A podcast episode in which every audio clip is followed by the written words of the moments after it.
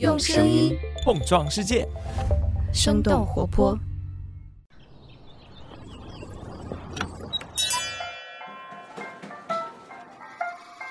您的生动早咖啡好了，请慢用。嗨，早上好呀！今天是二零二二年的三月三十号，星期三。这里是生动早咖啡，我是来自生动活泼的梦一，几条商业科技轻解读，和你打开全新的一天。不知道你有没有关注刚刚结束的第九十四届奥斯卡金像奖呢？这届颁奖典礼让人意外的，除了威尔史密斯大怒给了颁奖嘉宾克里斯洛克一记耳光之外，就是苹果出品的电影《监听女孩》Coda 拿到了今年的最佳影片奖。这不仅仅是苹果第一次获奖，也是流媒体电影历史性的第一次获得奥斯卡最佳影片。那各家流媒体公司为了能够获得奥斯卡，都付出过怎样的努力？他们为什么如此想要获得奥斯卡的奖项呢？今天的清解读就与之有关。那在这之前呢，我们先来关注几条简短的商业科技动态。首先，我们来聚焦愈演愈烈的互联网裁员大潮。自从爱奇艺、腾讯、阿里巴巴等公司依次传出了裁撤的消息之后，越来越多的公司卷入了这场风暴当中。最近，多名的京东员工向界面新闻透露，京东对内部多条业务线开启了大规模的裁撤，比例在百分之十到百分之三十不等。从财报的数据来看，京东二零二一年四季度净亏损五十二亿元，其中新业务惊喜拼拼亏损幅度最大，也是这一次人员优化的重点。无独有偶的是，从事零售 SaaS 服务的公司有赞也陷入了新一轮的裁员风波，其中技术以及产品开发人员成为了重灾区。自从去年十一月失去了与快手的合作之后，有赞的业务持续亏损，市值蒸发近九成。下面来关注一下中国头部潮玩企业泡泡玛特的最新消息。三月二十八号，泡泡玛特公布的二零二一年财报显示，他们的全年总营收较去年同比增长近八成，净利润高达十亿元。其中主要的贡献来自于 Molly、Scale Panda、Demo 三大主力 IP。近些年来，泡泡玛特不再集中扶持当家 IP Molly，转而打造不同的 IP，以应对用户饥饿感和新鲜感的下降。下面来看看苹果的消息。根据路透社的报道，由于苹果新款 iPhone SE 需求低于预期，苹果已经要求供应商将产量削减百分之二十，同时减少全年一千多万个 AirPods 的订单。苹果官方声称，这一调整是基于季节性的需求。但是，根据路透社的分析，这个举动与俄乌冲突和通货膨胀攀升有关。面对生活成本逐渐的上升，消费者或许更愿意把钱存起来，用来购买食品和支付暖气。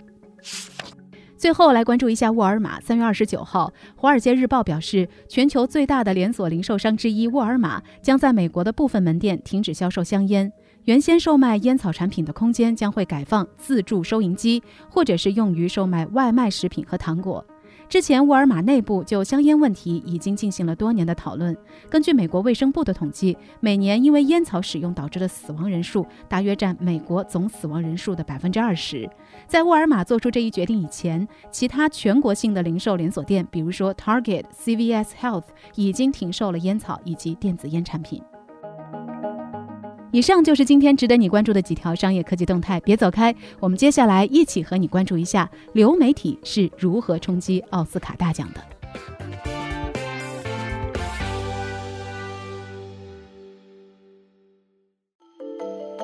美国当地时间二十七号的晚上。流媒体平台 Apple TV Plus 制作的原创剧情片《监听女孩 Coda》获得了第九十四届奥斯卡的最佳影片奖，这也使得 Apple TV Plus 击败了已经七次提名最佳影片却从来没有圆梦的竞争对手奈飞，也成为了有史以来第一个赢得奥斯卡最佳影片奖的流媒体平台。如今的流媒体在奥斯卡已经可以和传统制片方分庭抗礼。今年获得最佳影片提名的十部电影当中，有一半都是来自于流媒体。那除了得到最高奖项的苹果之外，奈飞的《犬之力》、《不要抬头》、亚马逊的《贝尔法斯特》、HBO Max 的《西区故事》等等，都入围了最佳影片的角逐。但是要知道，仅仅在几年之前，流媒体出品的电影能不能参赛都颇具争议。二零一九年，以斯皮尔伯格为代表的好莱坞导演曾经明确表示，没有经过院线公映的电影不应该进入奥斯卡参赛。而另一边，美国司法部的官员则认为，如果奥斯卡主办方设定新规则排挤流媒体平台，可能违反反垄断法。二零一九年的四月，奥斯卡官方决定，流媒体平台出品的电影只需要满足在洛杉矶的影院上映一周的要求，就能够报名来年的奥斯卡。而疫情的到来改变了整个电影行业。二零二零年的四月开始，美国电影艺术与科学学院，也就是奥斯卡的主办方，允许电影即使不在影院上映，仍然有资格参与奥斯卡的评选。自从参与评选以来，奈飞、亚马逊、呼噜等等流媒体平台已经拿遍了除了最佳影片奖项之外的所有奖项。到了二零二一年的奥斯卡，奈飞一家公司更是拿到了惊人的三十五项提名，最后捧走了七个奖杯。而亚马逊出品的《海边的曼彻斯特》在二零一七年也成为了第一部获得奥斯卡最佳影片提名的流媒体电影。为了能够领跑颁奖季，各大流媒体公司都做了些什么呢？措施之一，投资艺术电影。为了参与到奥斯卡的评奖，流媒体平台都希望投资制作更加严肃的艺术电影，进而获得重要的奖项。二零一八年，奈飞内容总监只看了《罗马》这部影片十二分钟的样片，就立刻拍板买下了这部半自传黑白电影的发行权。《罗马》这部影片最终也是入围了奥斯卡最佳影片的候选名单。亚马逊在圣丹斯电影节上斥资一千万美元买下了《海边曼彻斯特》的发行权，并且靠着这部影片拿到了二零一七年奥斯卡的两大奖项。而苹果获得今年奥斯卡最佳影片的《监听女孩》也是在圣丹斯电影节上买下的。措施之二：斥巨资宣传造势。除了投资严肃艺术电影之外，流媒体公司还需要花费大量的宣传成本，为颁奖季的角逐铺路。根据《纽约时报》的报道，关于奥斯卡，一个众人皆知的事实就是，除非制片方愿意花钱，否则电影不可能赢得奥斯卡最高奖项。电影制作方会通过发广告、开派对，甚至是挖掘对方黑料的方式，来为影片赢得更多的关注，进而影响九千多位奥斯卡投票成员的最终决定。根据 Variety 的研究，在2017年，由制片方资助的奥斯卡宣传活动成本可能在三百万到一千万美元之间。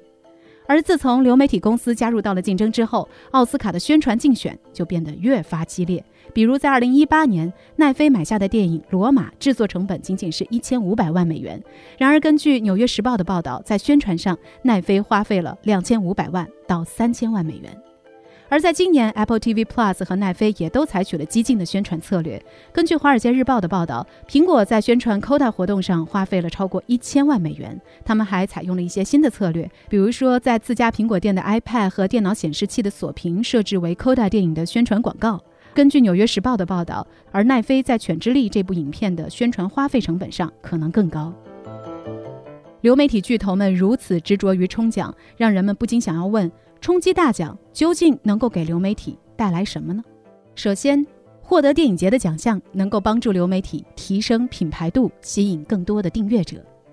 近些年来，迪士尼、HBO 等老牌公司纷纷加入流媒体赛道，这对硅谷内容新秀们造成了一定的冲击。比如说，2019年11月正式上线的 Disney Plus，在短短的16个月之后就突破了一亿订阅用户，而奈飞达成一亿订阅的目标花费了整整十年。老牌巨头的加入让竞争越发激烈了。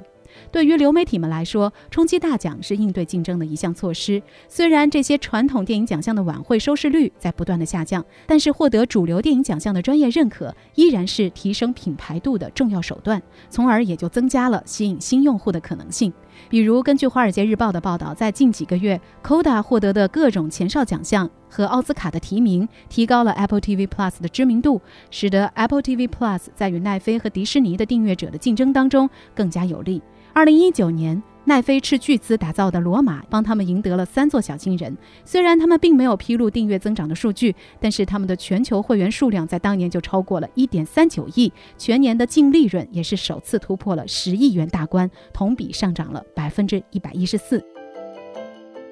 其次，冲击大奖能够帮助流媒体平台招揽人才，提升原创能力。以做 DVD 租赁起家的奈飞为例。原创内容一直是奈飞早期发展的软肋。他们早期采取的策略是向其他电影公司购买海量的片源，因此不得不忍受逐年高涨的版权费。在传统电影公司、电视台建立自己的流媒体平台之后，更是面临着版权被回收的隐忧。比如说，奈飞原本的内容供应商之一迪士尼，就在决定发展自己的流媒体产业之后，迅速的在2019年终止了和奈飞的媒体分销协议，转而推出了奈飞的竞争对手 Disney Plus。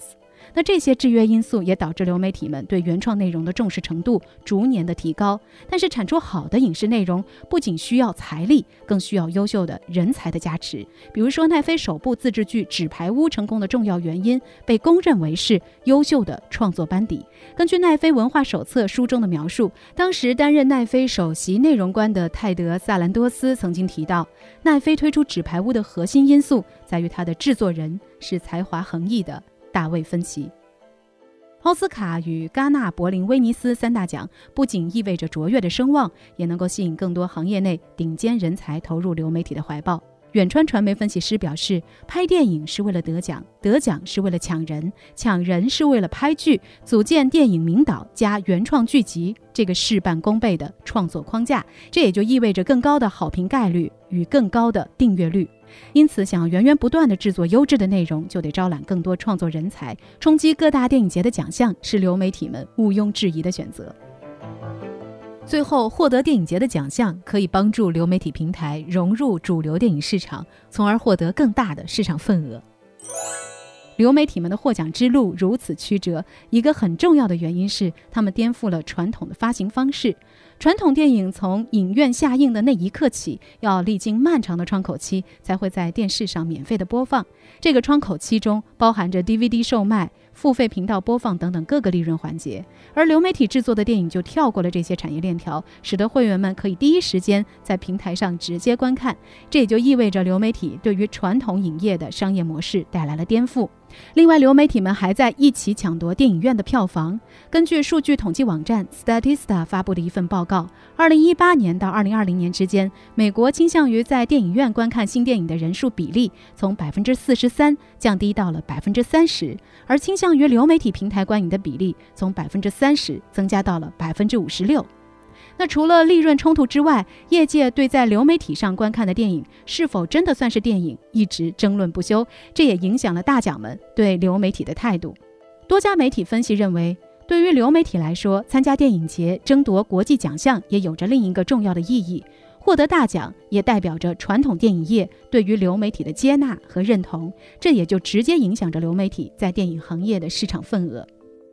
流媒体们为了拓展市场份额，也在做着持续不遗余力的努力。比如说，奈飞选择在今年与戛纳缓和关系，扶持本地的电影生产，这些举措也被外界看作是让渡部分利益，为自己打开法国市场发力。根据《好莱坞记者》杂志报道，今年二月，奈飞已经与法国电影协会达成协议，他们将自己在法国年净收入的百分之四投资于法国和欧洲的电影制作，而法国也将把电影下映后在线放映的窗口期从三十六个月缩短到了十五个月，好莱坞记者杂志认为这是奈飞重返戛纳的信号。来自连线杂志的分析认为，流媒体影片获得奥斯卡最佳影片奖，意味着好莱坞正式进入了一个新的时代，而这种转变也是不可逆的。毕竟，在流媒体们的搅动之下，众多的创作者为了更大的创作自由，纷纷开始下场合作。就连曾经公开反对流媒体影片参与奥斯卡的好莱坞导演斯皮尔伯格，也已经在去年的六月与奈飞签约。他在接受 BBC 采访的时候表示，导演的核心目的只是为了保护电影业。我希望周五晚上的电影仍然像我十九岁时候一样重要。情况正在因为游戏、短视频这些新的内容形态发生变化，但是我们真正要做的是保护电影业。那聊到这儿了，也想来问问你，这一届的奥斯卡获奖影片有没有你所推荐的呢？你对于这一届奥斯卡有些什么样的看法？欢迎你在我们的评论区和我们一块儿来聊聊。好了，以上就是今天的生动早咖啡，那我们在这周五一早再见啦，拜拜。这就是今天为你准备的生动早咖啡，希望能给你带来一整天的能量。如果你喜欢我们的节目，请记得在苹果 Podcast 给我们五星或者好评，也欢迎你分享给更多的朋友。这会对我们非常有帮助。同时，你也可以在公众号和微博搜索“生动活泼”，声是声音的声。这样就可以了解更多与我们节目相关的信息啦。生动早咖啡，期待与你下次再见。